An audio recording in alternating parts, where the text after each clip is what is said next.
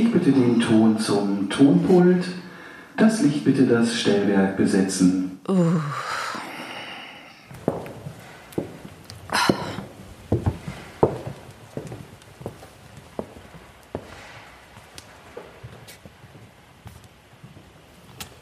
Ich stehe am Inspizientenpult und schaue auf den Bildschirm und versuche zu erkennen, wie viele Leute denn jetzt schon im Zuschauerraum sind.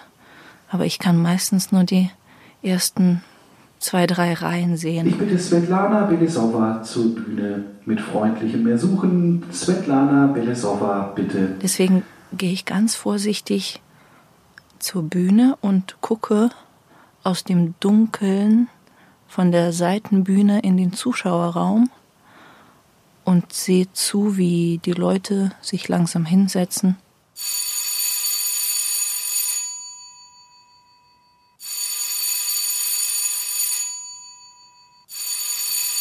Das war das dritte Klingezeichen. Die Türen gehen zu, das Licht im Zuschauerraum geht aus, das Licht auf der Bühne geht an, mein Herz hämmert schneller und schneller und schneller und schneller. Und wir beginnen mit der Ama ohne Maske. Ich mache einen Schritt ins Licht und Ruhe.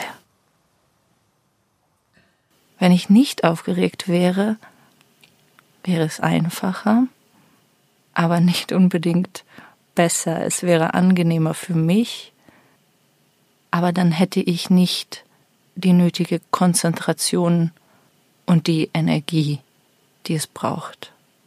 Ich bin in meinem Einzimmer-Apartment in einem Wohnheim in Dresden und ich quäle mich seit Tagen mit meinem Traum. Ich habe einen Traum, den ich schon immer hatte, Schauspielerin zu werden. Aber ich denke, dass das nicht geht. Ich denke, man wird nicht einfach so Schauspieler. Ich befinde mich an einem Punkt, an dem ich denke, gut, dann musst du jetzt aufhören zu träumen. Und ich begreife, dass ich nicht in der Lage bin, damit aufzuhören. Ich sitze in meinem Einzimmer-Apartment im Wohnheim, esse nur Joghurt, weil ich so hin und her gerissen bin, dass ich nichts anderes essen kann. Und dann begreife ich, dass ich auf meinen Traum nicht verzichten kann. Und dann entscheide ich, es zu versuchen, weil ich denke, wenn du diesen Traum nicht aufgeben kannst, dann musst du ihn verfolgen.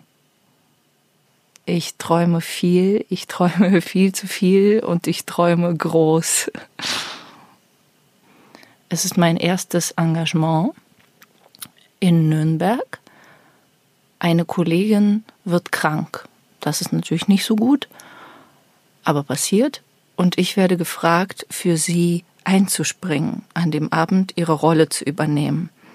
Und darf dann an dem Abend mit einem Fluggeschirr ganz weit oben über dem Bühnenboden schweben. Was sind das? Ich schaue runter. 15 Meter, vielleicht 20. Die Bühne unter mir ist auch noch runtergelassen. Das heißt, es geht richtig weit in die Tiefe. Und ich hänge da oben, ich sehe alles und ich kämpfe auch noch mit einem Kollegen, der auch in einem Fluggeschirr hängt, weil das ist nämlich eine Kampfszene in der Luft. Wie sage ich das, dass es nicht zu selbstverherrlichend klingt? Es sind viele Menschen in mir und ich lebe diese vielen Menschen gerne aus. Und ich glaube, das ist eine besondere Qualität von mir. Und ich verstehe überhaupt nicht, warum man mir bisher die Rolle von Fürst Mischkin in Dostojewskis Idiot nicht angeboten hat. Wobei eigentlich ist das eine Lüge. Ich verstehe schon gut, warum man mir diese Rolle nicht angeboten hat.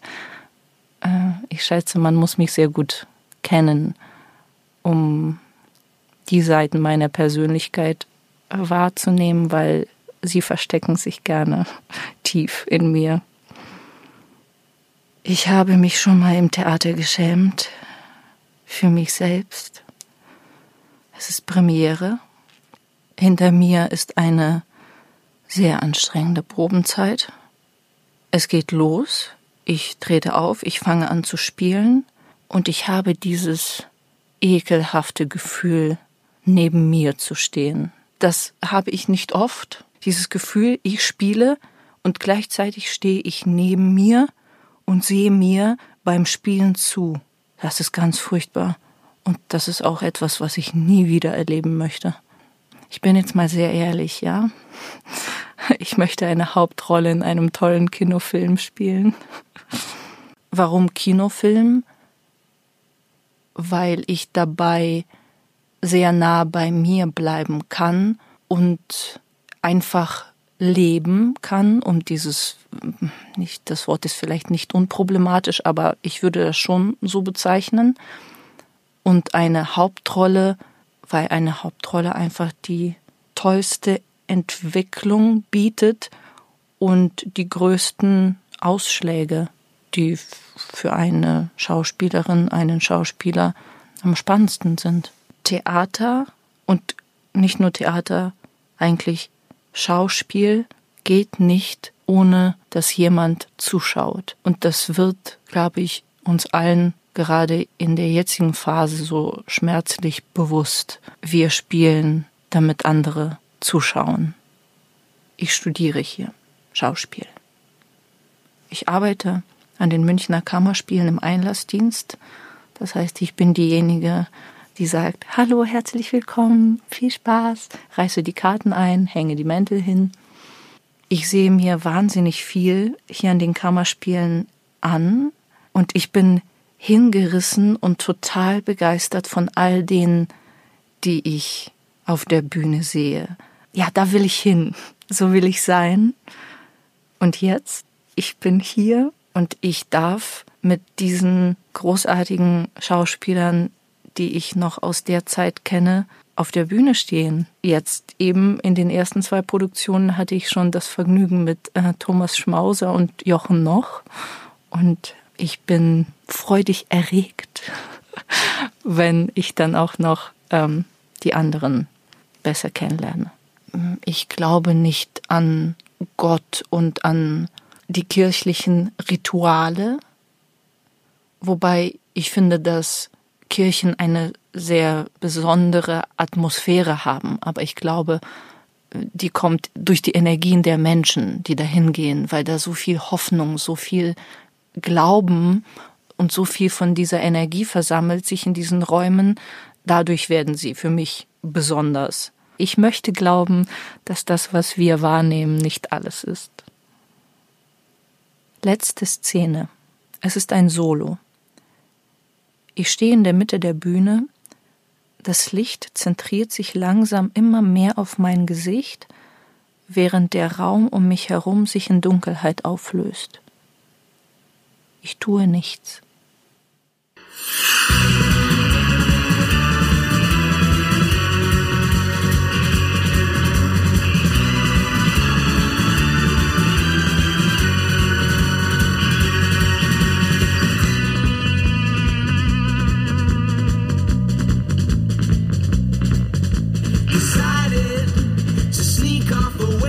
your stomach and try your pulse and capture what seemed all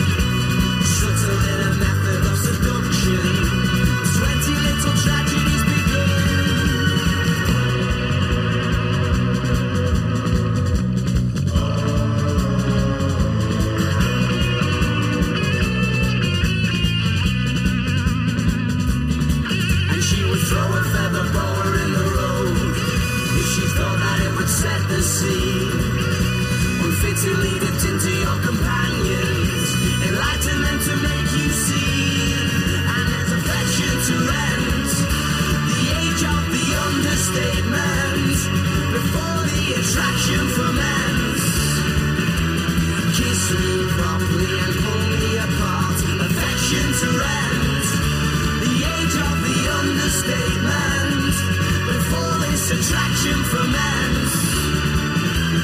Kiss me properly and fully.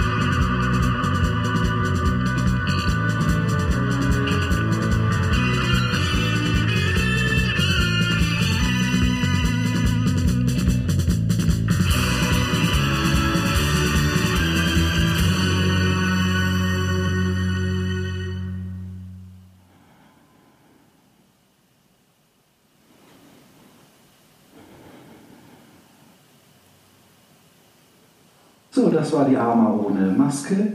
Ich danke allen Beteiligten, insbesondere Svetlana Belesova. Schön, dass du da bist. Die Bühne ist frei.